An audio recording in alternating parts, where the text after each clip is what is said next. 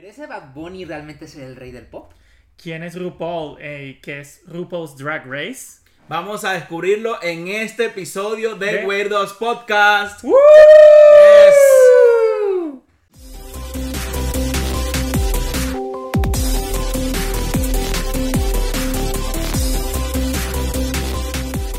Hola, Weirdos, bienvenidos a un episodio más de Weirdos Podcast. Me presento, yo soy Pepe, también me pueden conocer como Luis. Aquí Brian, our daddy. Por aquí Ricardo Orraldazoro.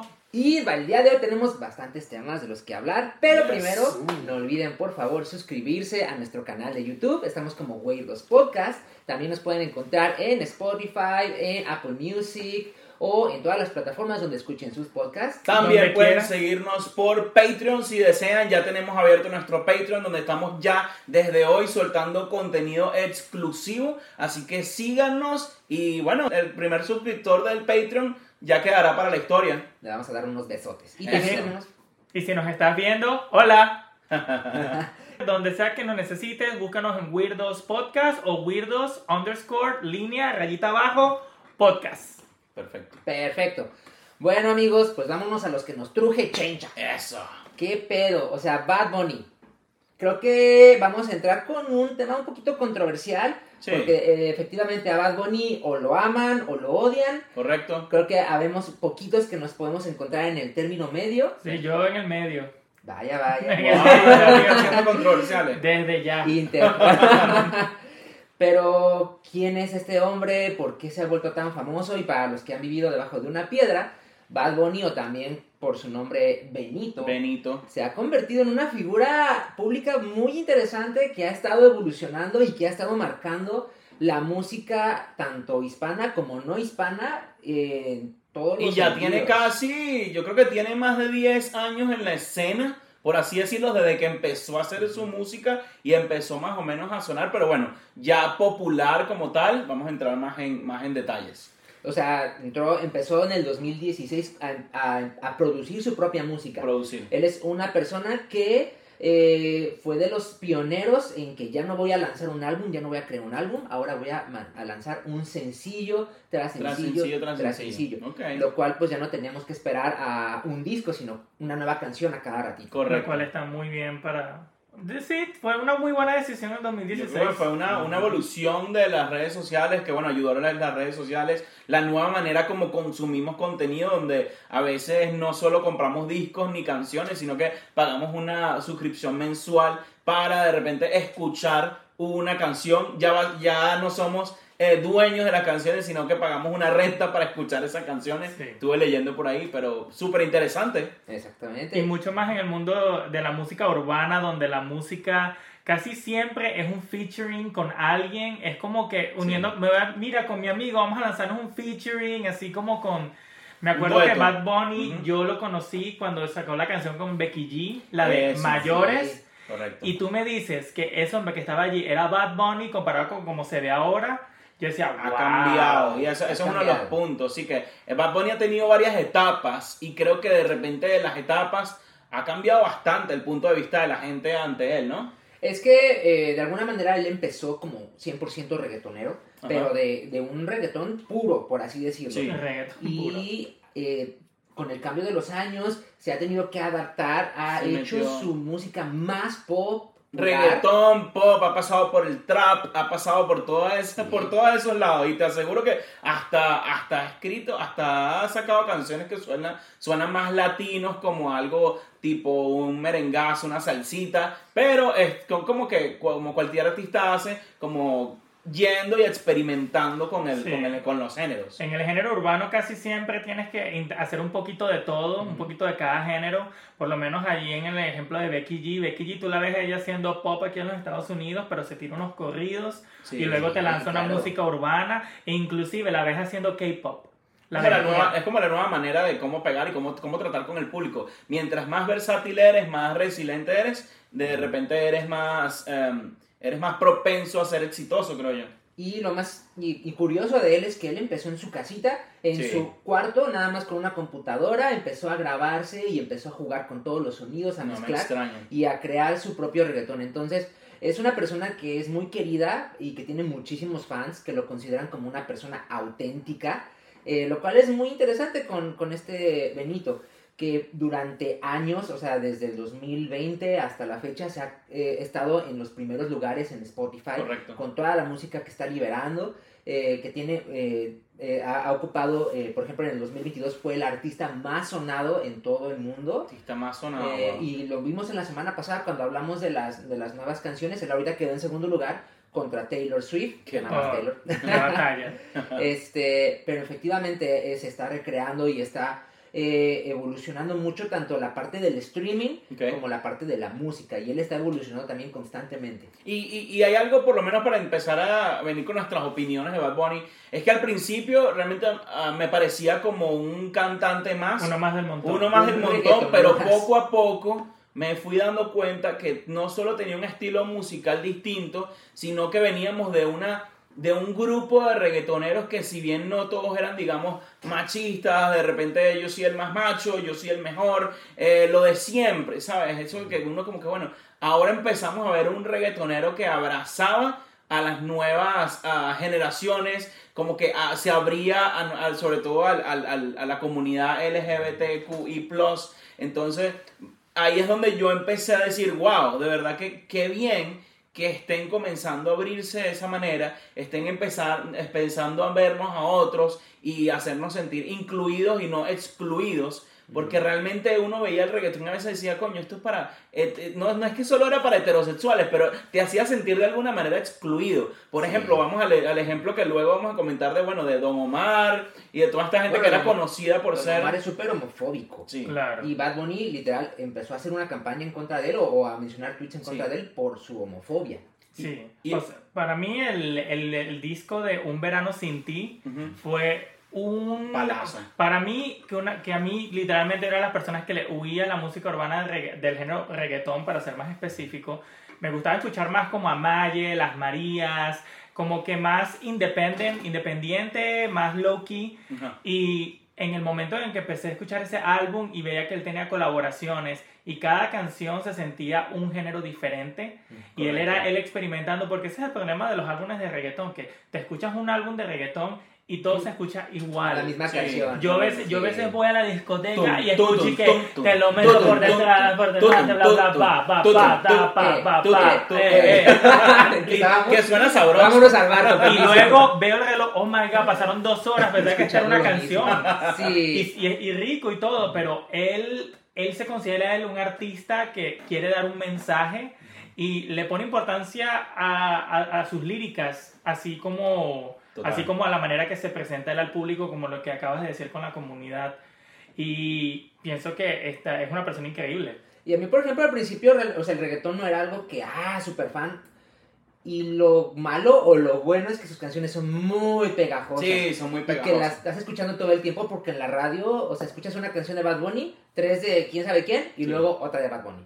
O sea, son súper pegajosas y de alguna manera te las aprendes y, y empiezas a cantar un VIP, Y un un VIP. VIP, un VIP. Y no, también creo que el, fen- el fenómeno, como muchos artistas, el fenómeno pandemia lo apoyó bastante, pero lo que quiero hacer énfasis es más en que eh, lo, que lo que se puede decir es que esta es una persona que tiene una, una perspectiva totalmente distinta. También tienes a un nuevo artista que también cambian como los, las etapas que tuvimos. Por lo menos yo tuve la etapa donde realmente la música reggaetón al principio como era más rockero o más música como gringa, yo decía como, bueno, no, el reggaetón eh, no me parece. Luego me puse un poquito más abierto a eso, donde dije, bueno, nada, me gusta bastante el reggaetón también y tuve mi, mi época reggaetonera. Ahora que estoy, digamos, entre comillas, señor, entre comillas, un poco más maduro, em, es como que, marico, cada uno tiene su, su, ya es hora de dejar de odiar Claro. este, este género musical o este otro género musical. Respeta cada una de las corrientes y si te gusta una,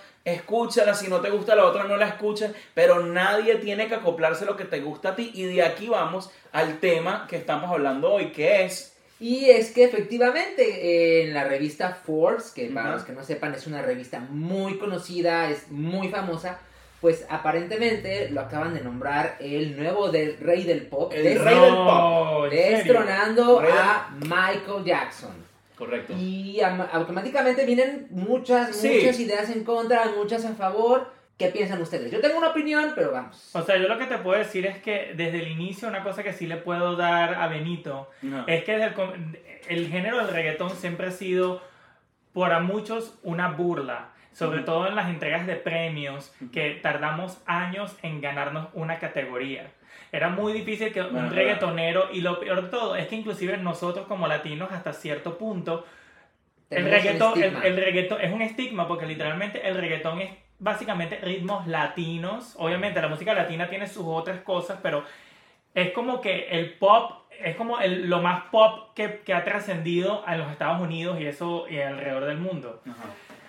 Ah, él ha recibido, él, él posiblemente está en los, eh, ha recibido ese premio y eso y la gente todavía lo critica. No importa lo que él haga, van a decir que él utiliza autotunes y esas cosas. Ujú. Y por lo menos le se ha ganado mis respetos ah, para ser una persona que además de tanto criticismo ha llegado tan lejos. Yo creo, yo creo mi, mi opinión viene de ir a- al principio suena como fuerte, es como que no, no, no, no, a mí no me vas a quitar a, a, a- este, a este Mike, a Michael Jackson y poner a, a Bad Bunny donde hay personas como eh, está Bruno Mars, hay muchísimas personas The que ya hacen The Weeknd y personas así que uno se le viene más como que, ok, este es el rey del pop, pero si te vas realmente a la palabra pop y te pones a pensar un poquito más, está bien, quitas ese como primera reacción que tú tienes, no, no, no, sino que el pop, ¿qué es el pop? El pop sí es un género musical, pero básicamente es el, el- el estilo que le gusta a las masas. Es un estilo pegajoso, un estilo que le gusta a mucha gente y ya los números lo dicen. El que ha tenido más reproducciones es Bad Bunny. Si te vas al lugar de pop, donde no como el pop, como bueno, ese es un tipo de música que tiene sintetizadores,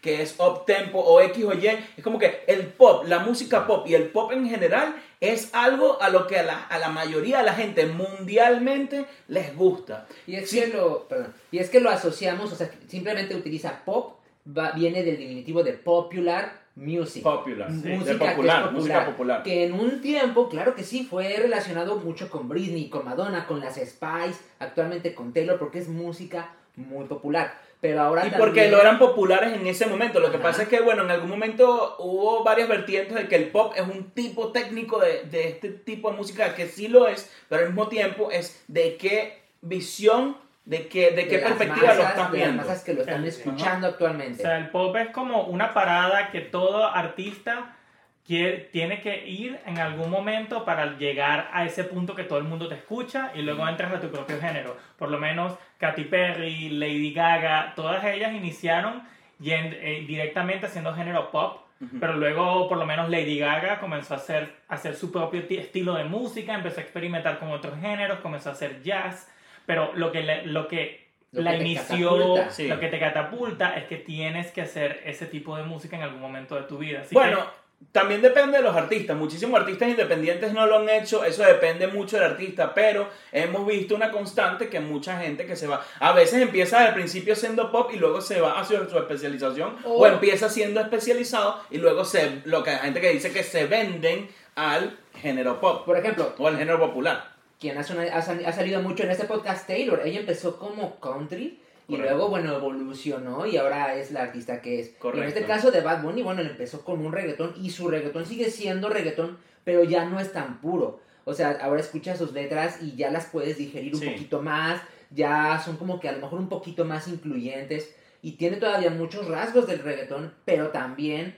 tiene nueva, nueva, nuevo estilo que hace que la gente lo, lo baile, lo cante. Es como, sí, y es como un ejemplo. eh, vamos a hacer aquí un ejercicio. El momento del, del el pop de ahorita es este año. Estamos hablando de 2023, este año, si nos están escuchando en el futuro. em, el corrido. Wow, Shakira está cantando corrido. Bad Bunny está cantando corrido. Ay, Becky Pluma. G está, está Pluma, cantando corrido. Peso Pluma de por sí ya cantaba corrido, pero es lo que se está haciendo popular. ¿Por qué? Porque están viendo que es un género que se llama el género corrido, pero que se está volviendo pop, se está volviendo popular en este momento. Entonces todos están corriendo hacia ese lado porque saben que es lo que está vendiendo. Ahora, Tienen, sí, Yo tengo mis teorías acerca de Peso Pluma, pero ¿qué, te- qué estabas diciendo? Ahora, realmente, después de todo lo que estamos hablando, realmente, realmente él merece ser llamado el rey del pop. Yo creo que la revista Forbes o sea, en la entrevista que le hizo a Bad Bunny, nunca en ningún momento le dice, tú eres el nuevo, del rey pop, el nuevo rey del pop. Correcto. Lo pone como título en la entrevista y yo eh, como en la portada lo pone como título de Ajá. rey del pop, pero yo siento que realmente lo hacen para causar lo que estamos haciendo ahorita. A- Hablar. a- hablar para que la gente compre la revista, para que la revista se haga todavía más famosa y Que realmente... hablen mal o bien, pero que hablen. O, o sea, yo pienso que al final las revistas, los periódicos y todo in- influyen en lo que es el marketing del artista y ciertas cosas tú, la, tú puedes, con tu influencia, te puedes, puedes ser la persona más sexy del mundo, la persona más talentosa. Literalmente, la revi no me acuerdo exactamente la revista que daba a los hombres más hermosos del mundo. Ajá. Literalmente, no, es mi, per- mi opinión personal, pero colocaron a Luke Bryant y colocaron a Blake Shelton. Y me parecía que habían personas con mejor, o- también, que, que No eran country. Ajá. Pero me parecía que habían personas con mucho mayor potencial para la revista, pero Sí. es lo mismo que te estoy diciendo. La belleza es algo subjetivo. No puedes poner a un grupo de seis personas a, a literalmente decir que sus seis opiniones son lo que van, van a, van a Y la verdad, y la verdad es que no, mundo. sí, y la verdad es que no hay una respuesta en concreto, así que al final, ¿quién decide si es el rey del pop o no? Nosotros nos creemos que Forbes es el único que puede tener la opinión, así que tanto la opinión de Forbes, que de alguna manera es importante, pero la opinión de todo el mundo es válida, así que con eso dicho, ¿cuál es tu opinión? ¿Te parece que Bad Bunny es el rey del pop? ¿O quién te parecería que podría ser ahorita ca- ser catalogado como el rey del pop? Dinos. Avísanos Dios. en los comentarios, dinos por redes sociales, coméntanos por donde quieras y aquí te vamos a responder y espero que tengas un buen- una buena base de argumento cuando nos digas eso. Y te estoy viendo allí también que nos estás viendo y no estás suscrito. Recuerda suscribirte, ponernos en la campanita de los comentarios y por favor, si este tema te parece interesante, ven y dinos tu opinión en los comentarios. Estoy Correcto. encantado de escuchar lo que ustedes tienen que decir acerca de estos temas. Y si quieren que hablemos de algún tema en especial, de lo que sea, ya ven que hablamos de cualquier cosa, por favor escríbanos y vamos a tomarlo en cuenta.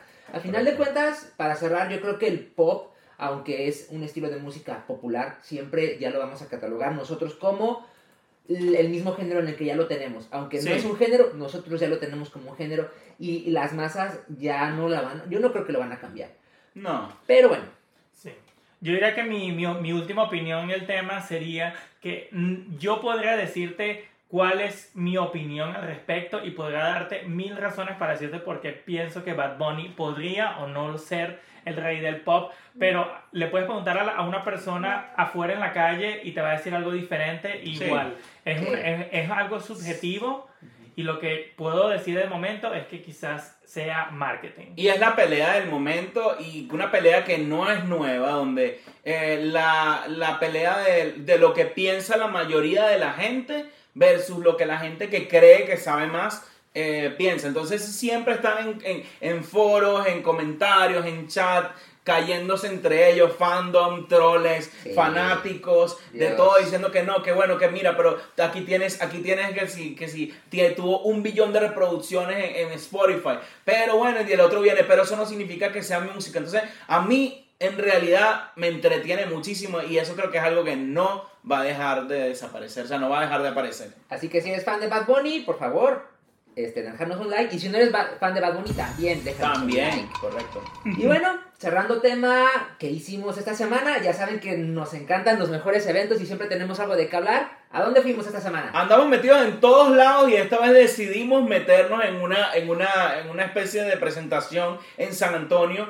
de las drag queens. Un- una Navidad con drag queens. Entonces, una Navidad con drag queens que se trata de las. Son, básica- son básicamente las. Las. Las. Son, las las- drags. son eh, drag queens que han estado en un programa muy popular que se llama RuPaul's Drag Race, que ahorita vamos a hablar un poco de él. Pero efectivamente llegan, este, se presentan, cada quien tiene dos o tres números. Eh, realmente su, su presentación se basa en hacer canciones, un poquito de comedia, Canciones, quitarse ropa. Lo que le dicen lip sync, que es como cantar sobre una pista.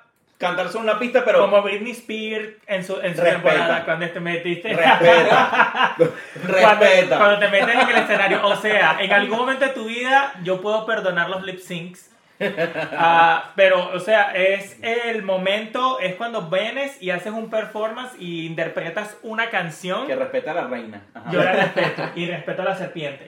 Ah, haces un performance de una canción, pero está, tienes que bailar, tienes que darnos looks, a veces se quitan las pelucas, a veces hacen un montón de loqueras, pero es una actividad muy divertida y muy recomendada si quieres ir a ver. Y es algo que disfrutamos, que los que me conocen Sí. saben que yo estoy apasionado, sobre todo por RuPaul Drag Race. Podría hablar horas, horas y Correcto, horas. sí. O sea, entonces- Pepe es la enciclopedia. Pepe las la, la enciclopedia y les digo desde mi punto de vista y me voy a abrir a ustedes. Al principio yo como gay, eh, incluso al principio fue muy difícil para mí abrirme y abrirme a estas experiencias. Estoy hablando hace unos 10 años.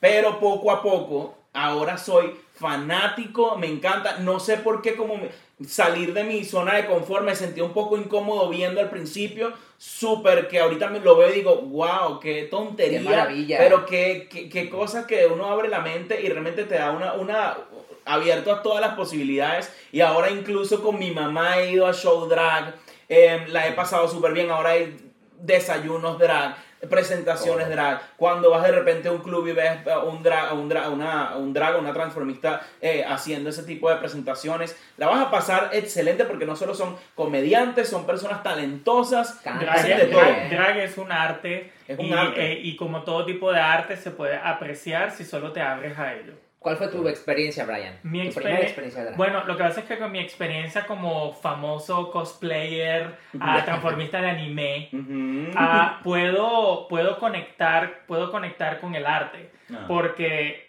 ellas tienen muy poco para trabajar, porque muchos de los shows de drag que, te- que puedes, pudiste haber ido o visto en tu vida, Ujú. tienen muy poco presupuesto, es como el teatro.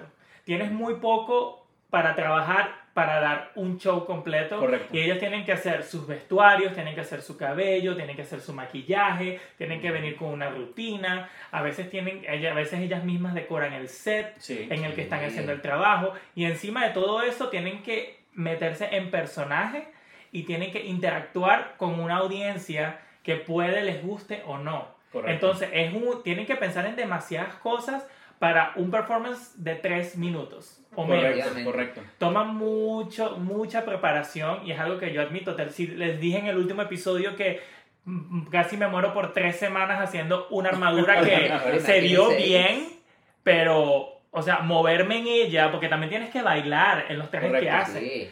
Y que no se te rompa porque lo vas a ocupar al día siguiente. Claro, que no se rompa, que no se rompa en pleno set. Yo, mi experiencia fue parecida a la de Ricardo y creo que tiene que ver mucho con la parte latinoamericana. con la parte latinoamericana Este, también. Pero sí, efectivamente, yo cuando iba a, a los clubes, a los bares, eh, ya, ya iban a empezar a salir las, las drag queens y yo me iba. Ay, qué fastidio. Sí, sí, qué ya empezaron. Yo quiero mi éramos. música, me quitaban a mi Britney. Dame el micrófono para el karaoke. Exacto, exacto. Todavía, todavía, ojo, no digo que tienes que ser un amante del género o, de, o, del, o del drag show, pero, eh, también es bueno respetar, apoyar, pero todavía yo escucho gente que simplemente le, le- le- como que no le dan importancia, cosa que se puede respetar, pero sí siento que todavía hay gente, en- incluso el círculo social cercano, que todavía hay una, como una... Hay un una, una estigma, retención hay un a- estigma a, y no hay abrirse como un, un, ante las un desagrado, pero Correcto. efectivamente, o sea, yo ya después, con el paso del tiempo y empecé a conocer el programa de RuPaul y Ujú. todo eso, me empezó a gustar, me empecé a apasionar y ahora me encanta, ¿no? O sea, Sí. El formato, de- el formato del show es muy, es, diría que de, de toda la cultura, el show de RuPaul's Drag Race es lo que yo más disfruto porque puedes ver todo lo que ellos tienen que hacer para poder darte un buen look, un buen show y encima impresionar a los jueces Exacto. y te, y te metes en el proceso creativo, que es, que es crear tu, tu look drag. Inclusive, por lo menos mis, mis desafíos favoritos que le hacen a las, a las queens es cuando les dicen, aquí tienes unas pelotas de playa, una sombrilla, un montón de serpientes falsas y, un, y detergente. Hazme un vestido con eso. Nos vemos en dos días.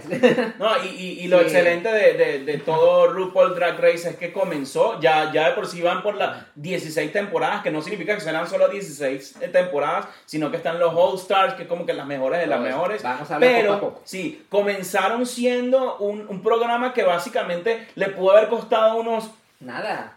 Par de miles de dólares, Era- unos cuantos una miles cámara de peor dólares. que la que tenemos Algo así como una producción en la que estamos ahorita. Y ahorita ese, eh, después de unos 10, más de 10 años, esa gente es un imperio, que ya no Tienen es solo RuPaul, sino es wow. Entonces, eso es una productora que factura al año millones de dólares. Es algo que ya no es como antes se veía por debajo, ahora es un grupo, una empresa y que incluye mm, De cientos de drag queens que básicamente están, están como, ah, hacen presentaciones en todo el mundo, no solo en Estados Unidos, sino en todo el mundo, en Latinoamérica, en todos en Las. Vegas. Sí. Entonces, bueno, vamos a dar un poquito de terminología porque a Sí. lo mejor hay muchos weirdos que todavía no saben ni siquiera que es una drag queen. Y queremos queen, lo que es de. RuPaul. Un drag queen o una drag queen es una persona que normalmente se caracteriza de mujer. No importa si es hombre o mujer, pero Correcto. se caracteriza de una manera muy extravagante, Muy extravagante. y va a brindar un show normalmente en los bares o en los clubs. Y ahora, RuPaul es un cantante, es un actor y es un drag queen o una drag Hace queen de todo. muy famoso que él nació en 1960 y su carrera realmente empezó a despuntar en, a partir de los años Bueno, 80, 80, ¿verdad? y Sí. 90 haciendo películas, a- a- estando en talk shows, estando en series de televisión. Estando y protagonizando uno de los primeros talk shows que creo que es una de las cosas más conocidas en VH1 de un que era súper controversial porque en el momento, imagínate ver una drag queen en 1980. Wow. Wow. Ujú. O sea, y eh, bueno, o sea, se hizo muy, muy famoso y muy reconocido eh, como un icono gay eh, de, de- de los 80s y de los 90s. Quien salió, yo quiero decir que salió a la fama mundialmente ahora sí, a partir del año 2008, Ajá. cuando crea su reality show RuPaul's Drag Race. Es cuando aparece Race. la temporada 1 y consiste este, este reality show en que invitan a varias drag queens de- Correcto. de- del, del país a participar Unidos. Ajá. en un prácticamente en un survivor en la que cada semana tienen que Todas hacer contra todas. Mátense. contra Todas contra todas. sí. Era un Sí. formato muy parecido, empezó siendo un formato muy parecido al de, al de la, al, al- ¿cómo es que se llama? El de Fashion, el que, el que hacía ay, se me fue Project Runway. Project Project Runway. Runway, algo así. Por ahí Uf, se puede no, ir. Ah, de hecho era, era la idea inicial porque Ajá. la idea inicial era únicamente van a crear diseños en, la, en la temporada Oh, inicial ajá. era una drag queen con un acompañante y el acompañante era que prácticamente tenía que eh, ayudarle con, con los vestuarios Ajá. Fueron transformándolo y ahora pues en cada semana tienen un reto de, de vestuario, Distinto. un reto de comedia, Un un musical. reto de musical, exactamente. Y en cada, en cada capítulo van eliminando a la peor. A la peor, correcto. Y eh, la eliminación también es muy importante porque las dos peores, mejor dicho, hacen una batalla de lip sync Ajá. con el reto de doblaje Ajá. para que la que la haya mejor, la, la que lo haga mejor pues se quede y la que Y lo el haga peor, doblaje, y el doblaje no es solo el- quien canta mejor o quien está sincronizada con los labios de la, con la música, sino la que hace las mejores piruetas, la que hace el mejor baile. Usualmente la que hace el split gana. Casi siempre la que hace la que el se mejor quita la split peluca. gana. o la que se quita la peluca, la que hace algo que uno quede wow. O que la que mueve ese, ese tú sabes qué más. Eh, sí, o sea, antes yo lo veía más como que la que haga ciertos movimientos ganaba, pero eh, hay mucha estrategia en lo del lip sync, porque Sí. hay, hay, hay reinas que son comediantes y a veces utilizan como que utilería, Correcto, utilizan, sí. eh, per- te dan performance y, totalmente válido, y no tienes por qué ser una, una, una queen solo bonita porque esto no es una, esto no es una, un una No, competencia de es la que se belleza. vea mejor, es la que lo haga es, mejor. es como utilizas tu talento de la manera más efectiva y que funcione en cámara. Ya funciona, Y también te ayuda si eres un poquito problemática Sí, y la un poquito diva. dramática le encanta RuPaul esa la, la que hace drama, la que Parte se del pelea, shade, shade. Ay, bueno, y les tenemos este botoncito de El shade botoncito de que shade. oficialmente aparece en este capítulo Ujú. que normalmente cuando alguien dice algo algo ofensivo, pero siempre como que tra- tratando de conservar Un la poquito de comedia, veneno. apretamos el botón y se va a escuchar ese taca, taca, taca. Ahí nuestro, Sí. nuestro editor, Nelio, tenemos también editor. Correcto. Este, Saludos a va Nelio. ayudar. Saludos, Nelio. Y bueno, o sea, Nuestro editor realmente... estrella. Nuestro editor este- estrella.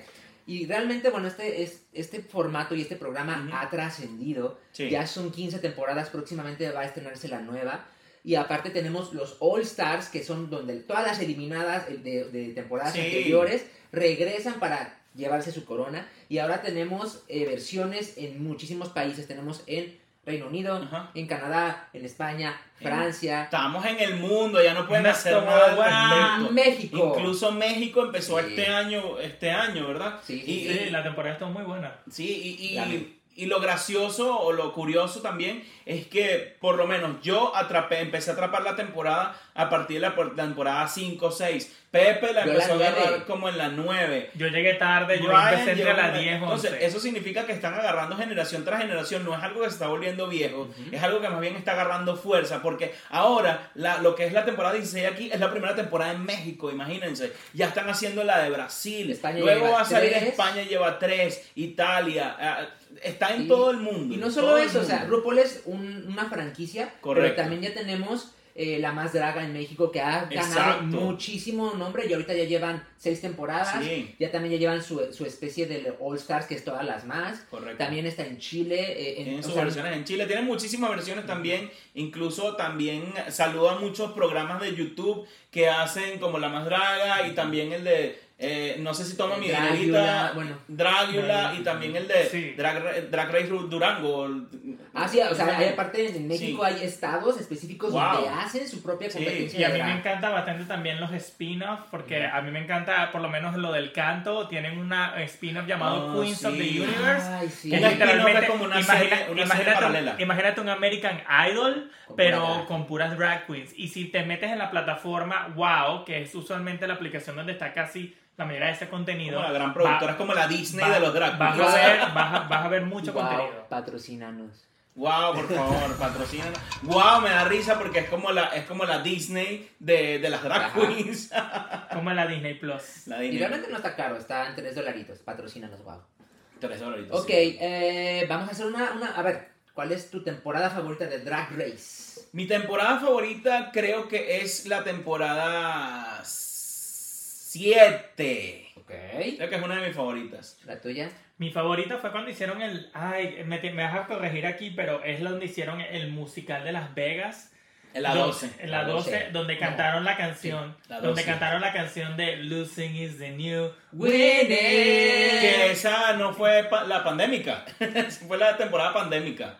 La 2 es la temporada pandémica, Ajá. que también cada temporada tiene su drama y cada temporada tiene su... Sí, drama. pero yo digo que en ese momento, cuando hicieron ese episodio, fue cuando yo dije, primero la canción brutal, Sí. el, todo el musical completo. Y ahí fue como que, ay, quiero ir a verlos en Las Vegas, quiero seguir viendo los episodios. Ahí fue donde realmente me comencé a enganchar. Y ese episodio, esa, esa temporada fue muy controversial porque tuvieron que sacar a uno de los participantes Casi completamente, sí, completamente de ahí porque, eh, porque, porque la cancelaron, porque hizo cosas indebidas y Pero no tuvieron vamos que a- sacarla no del mapa. Pero, pero no vamos a no- entrar en eso ahorita. No vamos a mencionarle aquí. No te vamos a Lo siento quien quiera que seas. Yo soy de la, de la vieja escuela y aunque yo empecé con la temporada 9, Ujú. yo me regresé desde la fuiste a ver, 1. sí, sí. Todas, mi temporada favorita siempre que alguien me recomienda. Y hay muchos que me han recomendado. Ujú. Que me han preguntado, ¿con quién empiezo?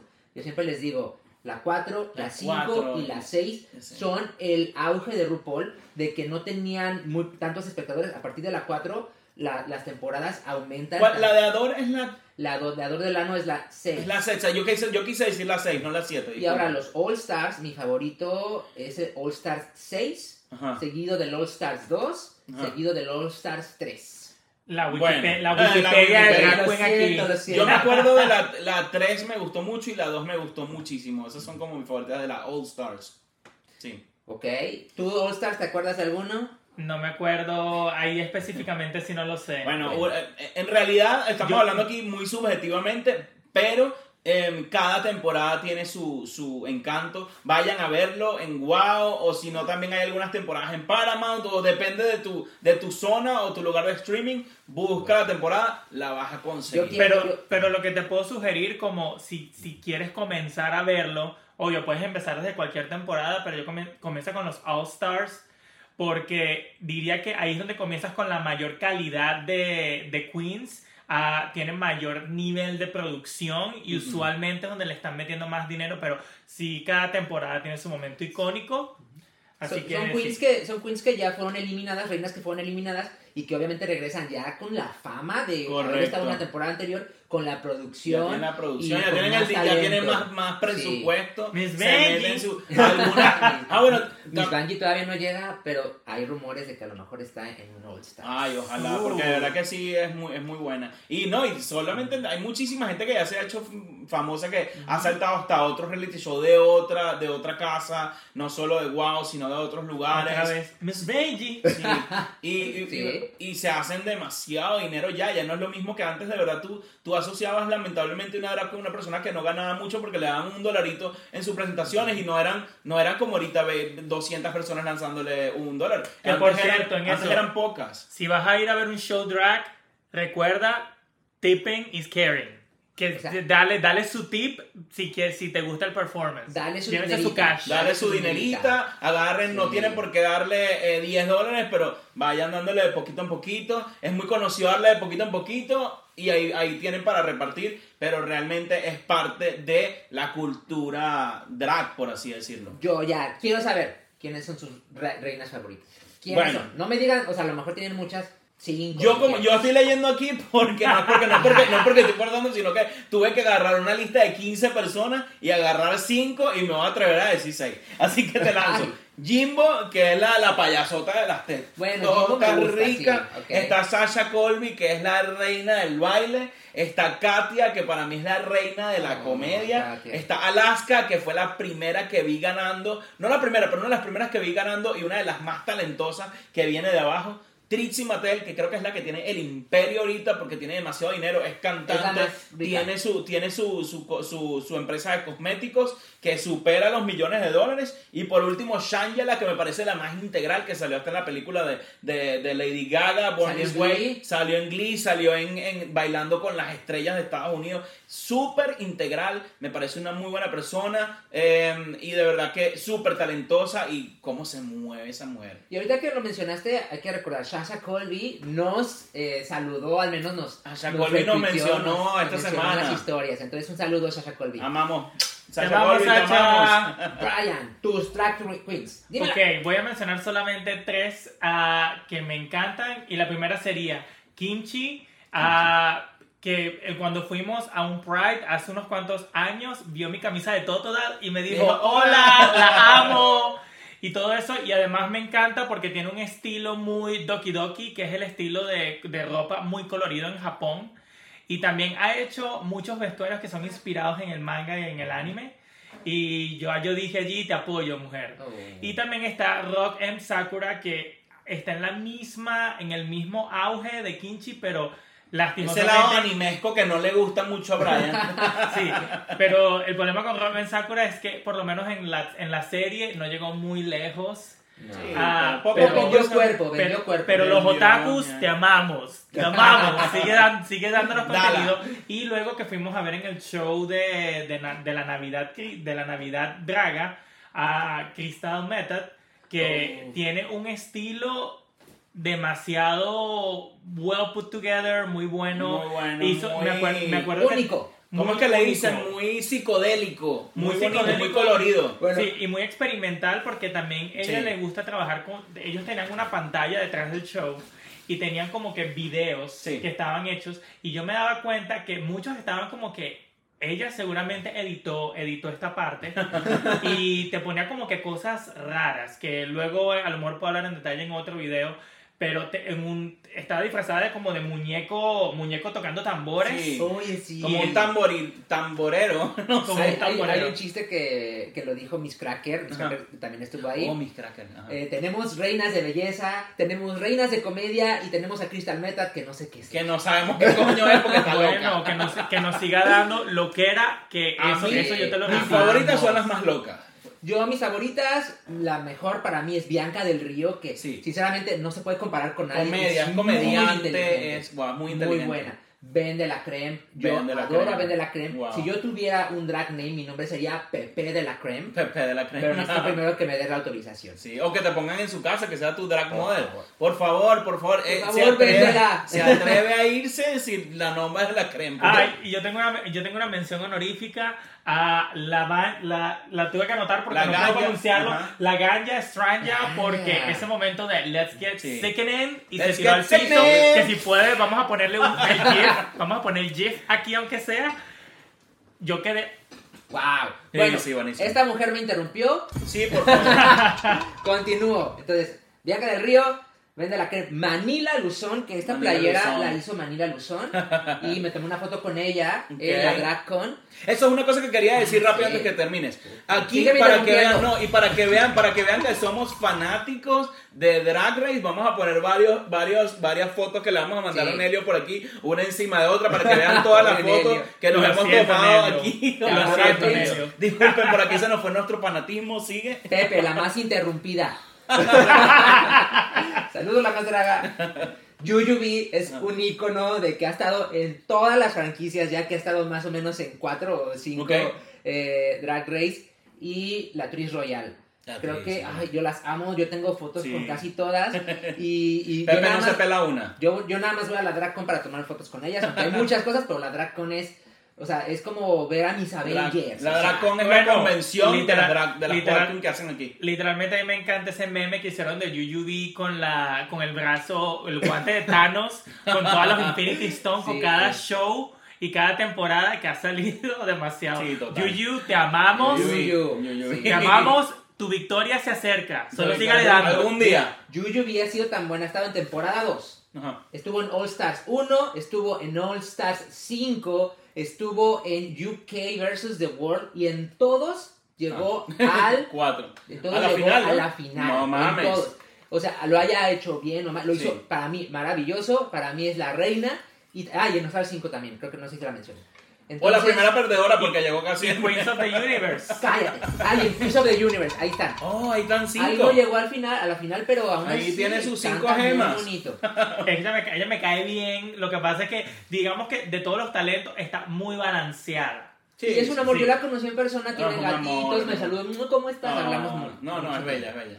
Bueno, eh, les- a- estaríamos horas hablando de RuPaul. Sí, vamos- sí. Próximamente en las temporadas 16 y en el All Stars y en todas las que vengan vamos a estar haciendo los Vamos a hacer reacciones y en el canal, lo vean, no sé si alguna vamos a incluirlas tal vez en Patreon, así que ase- asegúrense de seguirnos en Patreon, pero otras vamos a estarlas abriendo para todos, pero si quieren ver todo nuestro contenido exclusivo, re- síganos a Patreon, um, vamos a tener contenido exclusivo, vamos a tener videos adicionales, vamos a tener por ahí, ya vamos a poner un video de la reacción de Jujutsu Kaisen de Nanami completo para ustedes ahorita. Y futuras reacciones a Futuras otras series populares y claro. todo. episodios especiales, así que yo sería ustedes y no me empecé a perder de Patreon que son solo 4.99, no son casi 5, no son 5, pero son pero síganos, síganos. Para muestra, un botón de Shade. Ajá. El día de hoy vamos a jugar con el rompecabezas del milenio.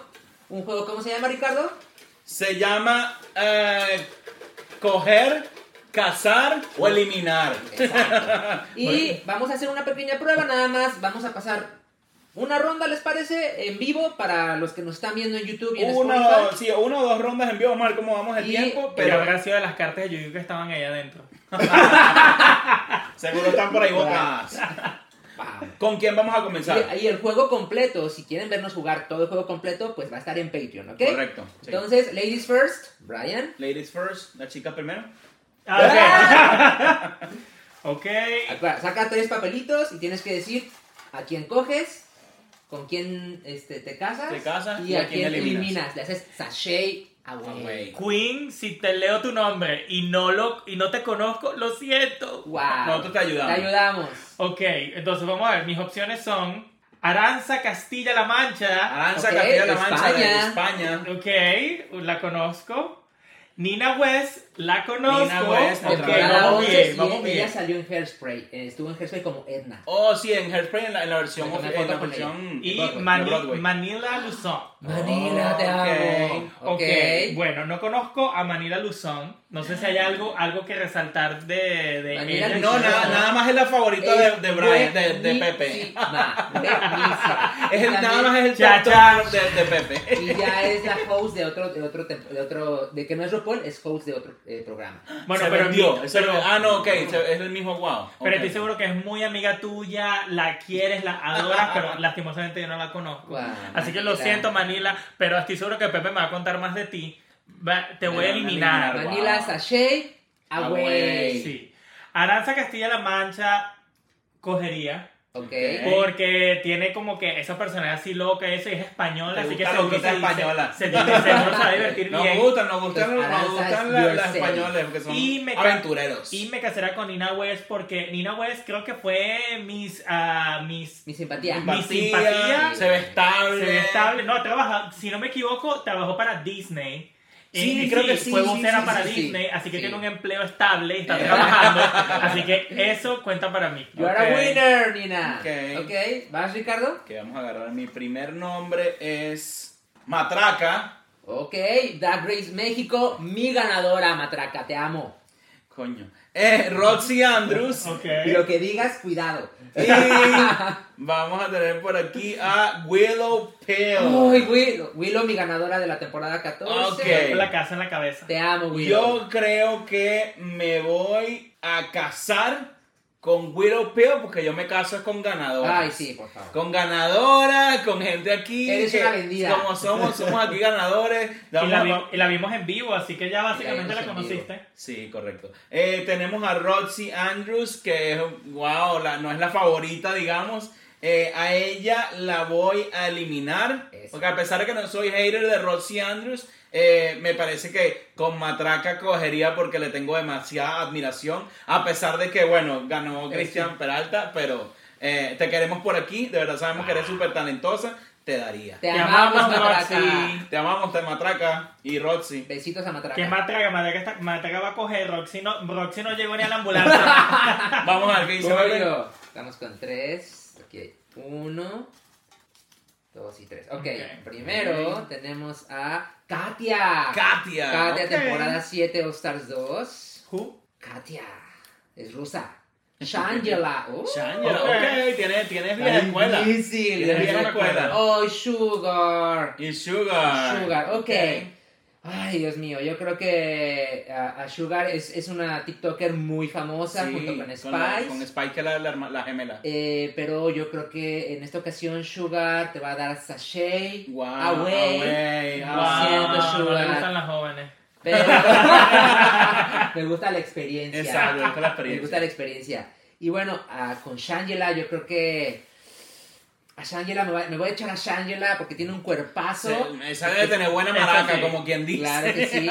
Pero la verdad, yo necesito que casarme con alguien con comedia, que me haga reír todo el tiempo, que me mantenga entretenido. Y Katia, Coño. tú eres mi ganadora. Su ganadora, pero Katia es bien inestable porque está loca, pero te amamos. Bueno, ustedes también están locos y estoy con ustedes, miren. Exacto. Cha, cha. Pi, No, no. Ok, muchachos, para la continuación de esta dinámica vamos a hacer un par, unas cuantas rondas más, pero esas van a ir al Patreon, así que aquí vamos a estar cortando y vamos a pasar al siguiente tema. Sin embargo, Déjame para los que están aquí. en Patreon con nosotros, vamos a continuar aquí la dinámica que está súper divertida. ¡Ay! ¡Uh! ¡Ay, coño, estamos de vuelta. Perdón, es que estábamos en Patreon, Estábamos en Patreon, dándote muchachos. contenido original Excelente. y nuevo. Estábamos jugando un juego donde estábamos El mismo jugando- juego que estamos que continuando. que estamos jugando el juego, sí.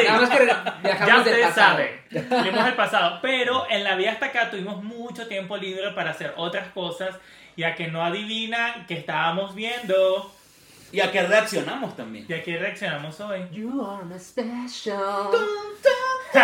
¿A qué les suena?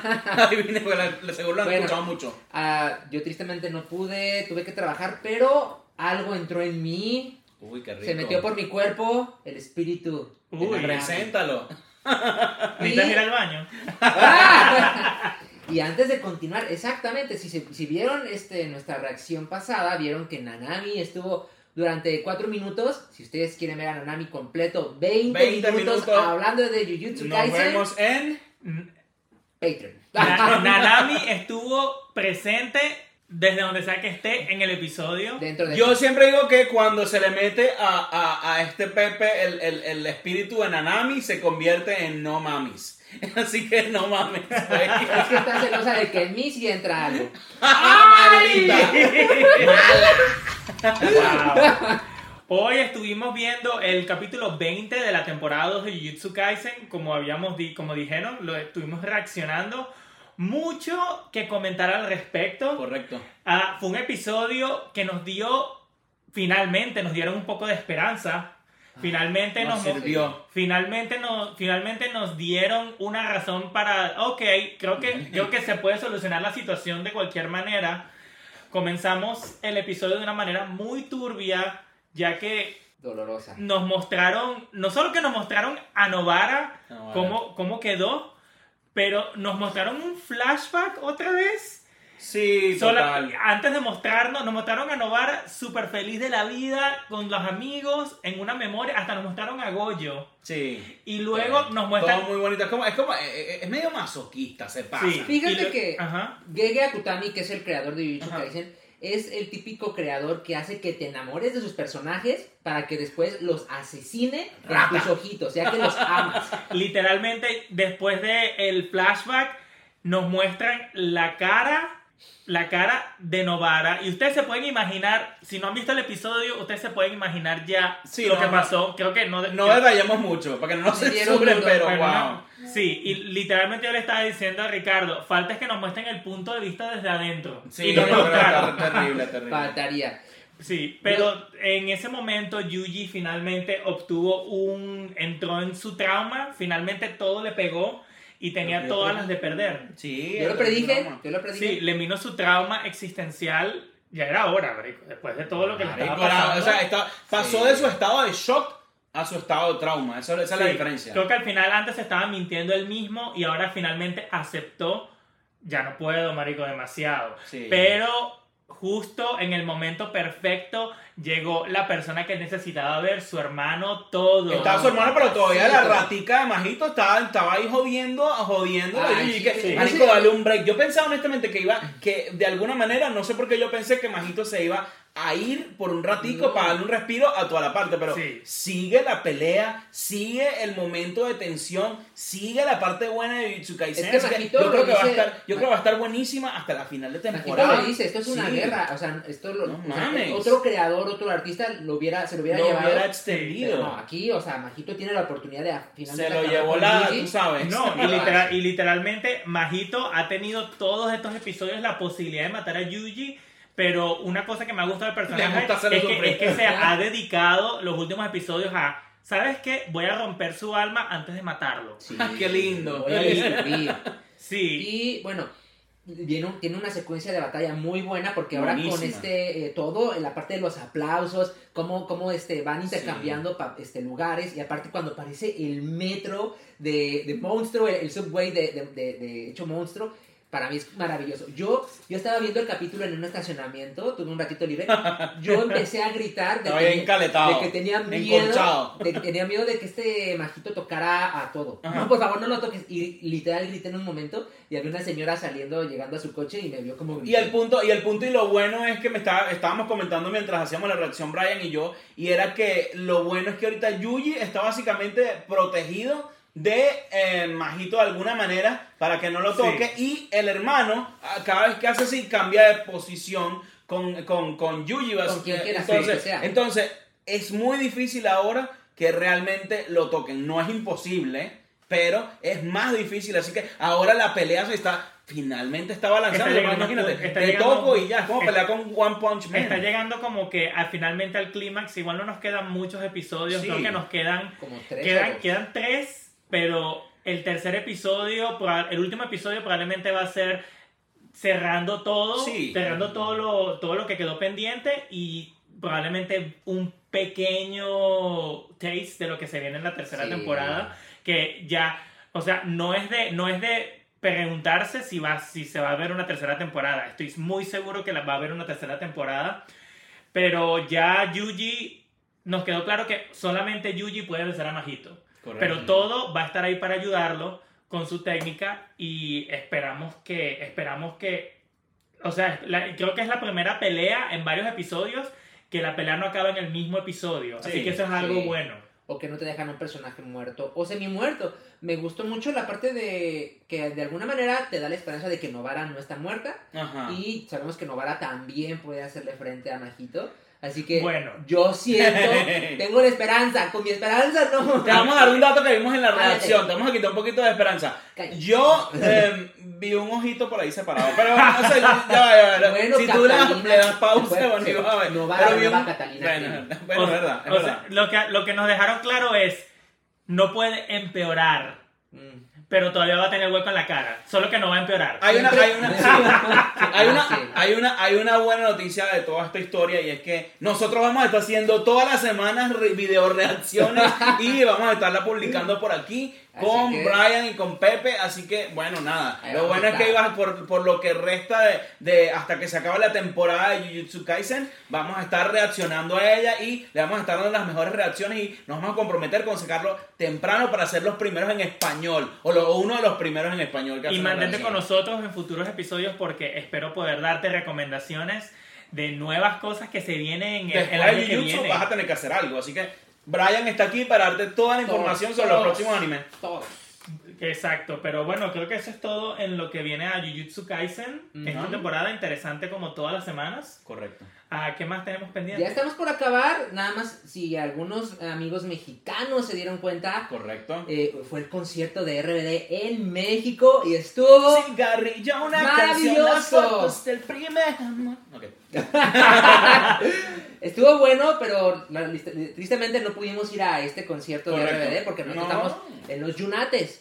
Eh, sin embargo, yo vi a muchos de mis amigos que estuvieron haciendo sus, sus historias vestidos como, eh, como integrantes del colegio de RBD. Yo fui al concierto de eh, Austin con este, mis amigos. Correcto, porque, porque vienen, eh, para dar una, una, una, una, antes, como que ellos vienen de un tour en Norteamérica, Sí. donde, donde pasaron por varios estados de Estados Unidos y van a cerrar en México, Sí. correcto.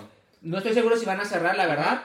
Pero, o sea, el concierto al que yo fui Ajá. está llenísimo completamente, un estadio totalmente lleno. Y es increíble que aquí en, en- en Estados Unidos, para mí se me hace increíble juntar a tanto latino que le gusta RBD, pues lo lograron. Es que, la es que la- para empezar la nostalgia vende Sí. y no dudo de que así como Taylor Swift extendió sus fechas de concierto para el año que viene, si ellos no tienen nada pendiente, vayan y hagan un segundo round y esta vez quizás sí vayamos. Y un saludo a mi primo Tony Alda y a Daniel que tienen una, un podcast que se llama Limonada Podcast, que estuvieron en el lugar, ahí en el stand, Sí. haciendo como, como preguntas a las personas que estaban ahí de- del concierto de RBD. Un saludo a ellos, nos encanta, han estado creciendo demasiado y yo los sigo desde que sacaron el episodio número uno. Y bueno, familia. Y a mí me gusta la limonada.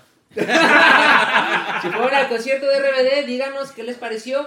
A mí, yo me- no me considero un fan de RBD y Ajá. mis amigos lo saben. Sin embargo, fui y estuvo bueno. Creo que hay cosas que se pueden mejorar, al menos en el que yo estuve. Había muchas pausas, muchas pausas entre canciones. Terminaba una canción, pasaba casi más de un minuto. Y pues obviamente la Y gente, se gente sienta, ¿qué hacemos? ¿Cómo se están los raro, hijos? raro. ¿Cómo le va con el esposo, comadre? O sea, la verdad es la única parte. No sé si en la parte, eh, en el de México ya mejoraron eso. ¿Ok? Pero en general, pues es muy bonito ver a estas personas, a, a Anaí, a, a Christopher Uckerman, a Dulce María, Ok. este, eh, a Cristian Chávez y a Maite Perroni hacer todo un, un espectáculo. Y pues obviamente nos faltó Poncho Herrera, pero pues de aquí te saludamos. Para- Con- para Poncho, te amamos, te queremos, me enc- encantó en Super 8, wow. Sí, sí. Para mí Sí, increíble, sí. para mí increíble los abdominales de Nadie en esas fotos de los Sí, conciertos. mujer. Pásame la rutina. Mi amor. Que yo necesito a. Necesitamos. Mi amor, estás buena como siempre, llevas 20 años estando buena. Eh, dame unos, coño, dame unos. La- Nada Dame más la dieta, por favor, la dieta. Y bueno amigos, estamos llegando al final de este episodio. Cuando este episodio salga, hoy es 7 de diciembre, va a salir el 12 de diciembre, Día de la Virgencita. Pero llega una fecha muy importante ya que el día de mañana nuestro amigo, hermano, compañero del alma, Brian, cumple años. ¡Cumpleaños! Muchas Un felicidades. Estas Estas son las mañanitas que cantaba el rey David. En gringo, ¿cómo es? Happy birthday to you. Happy birthday to you. Ok. Vamos a celebrar sus 29 primaveritas. Y si Aquí. quieren que le compremos un regalo a Brian que valga la pena, por favor, entren a Patreon, 5 dolaritos, porque No, no le pudimos comprar nada. Ah, No, no, simplemente le tenemos aquí el, el, el estudio, un shout out. no, Y si necesitan un P.O. Box, ahí le mandamos una dirección de P.O. Box para que me mande lo que No, quieran. no, muchachos, lo que pueden ayudar a Brian es compartiéndole a sus amigos y esto nos va a encantar porque es la mejor noticia y el mejor regalo que nos pueden dar ustedes. Sería el mejor regalo de cumpleaños del mundo. De música triste. Es todo lo que deseo. Bueno, también con esa despedida también tenemos unas personas que nos están siguiendo desde, desde que empezamos con, con, con nuestros videos y esas personas son Quiero mandarle un saludo especial a Gerald, Geraldina Santos, que siempre nos está comentando. Gerald, gracias, te vemos ahí en los Te comentarios, queremos. te amamos, muchísimas gracias. Al doctor, amigo personal Fernando Morales, Fernando. que también nos ha mandado muy buenos mensajes. Saludos, Fernando. Gracias, Fernando. Eh, a Lucy, este, también ella nos está escribiendo todo el tiempo. Lucy, y te mandamos un beso, te vemos en los comentarios y a Fernando también. Y también tenemos a Ilvin Guzmán que también nos escribe, es uno de nuestros fans más adeptos, nos escribe también al privado diciendo que le encanta el podcast. Y a Randall que me estuvo, Randall Peraza que me estuvo comentando que Bad Bunny debería ser el rey del pop en este momento y en el momento futuro y que le encanta nuestro podcast. Saludos a Randall Saludos, también. Randall. Y yo te quiero mandar saludos a ti, persona que nos está viendo, pero no está suscrita. Te Por favor, si llegaste hasta aquí, ¿qué tan difícil es seguirnos? Síganos porque de hecho ah, ahorita está de moda mucho que lo- las personas que hacen videos de YouTube y eso ponen aquí como un- una gráfica de cuántas personas ven el video versus cuántas personas están y casi siempre es como 70% ve el video y no está suscrito y el 30% no está suscrito. Entonces Así estamos. eh, así estamos más o menos por esos números. Entonces suscríbanse, eh, compártanlo con su gente y yo creo que con esto... Con esto acabamos. Acabamos que el tenemos episodio. una, una nueva alineación de Tenemos nuestro un nuevo setup, tenemos, tenemos un nuevo, tenemos bien bonito este, este, Ay. miren qué bonito, vamos a destrozar el set antes de terminar. Este es como un Está bien mousepad que bonito, miren este utilizar. mousepad. Y nada, muchas gracias por vernos, por compartir. Estamos eh, todo el tiempo en redes sociales como weirdos.podcast en Instagram y TikTok. Y estamos también en Spotify y en todas la- las plataformas de audio que quieran estar. Y bueno, con eso les mandamos un beso. Los queremos, eh, los vemos en la siguiente y no me hagas presionar el share button. ¡Weirdos! Los Yeah, quiero, chao. Vamos. ¡Mua! Mua.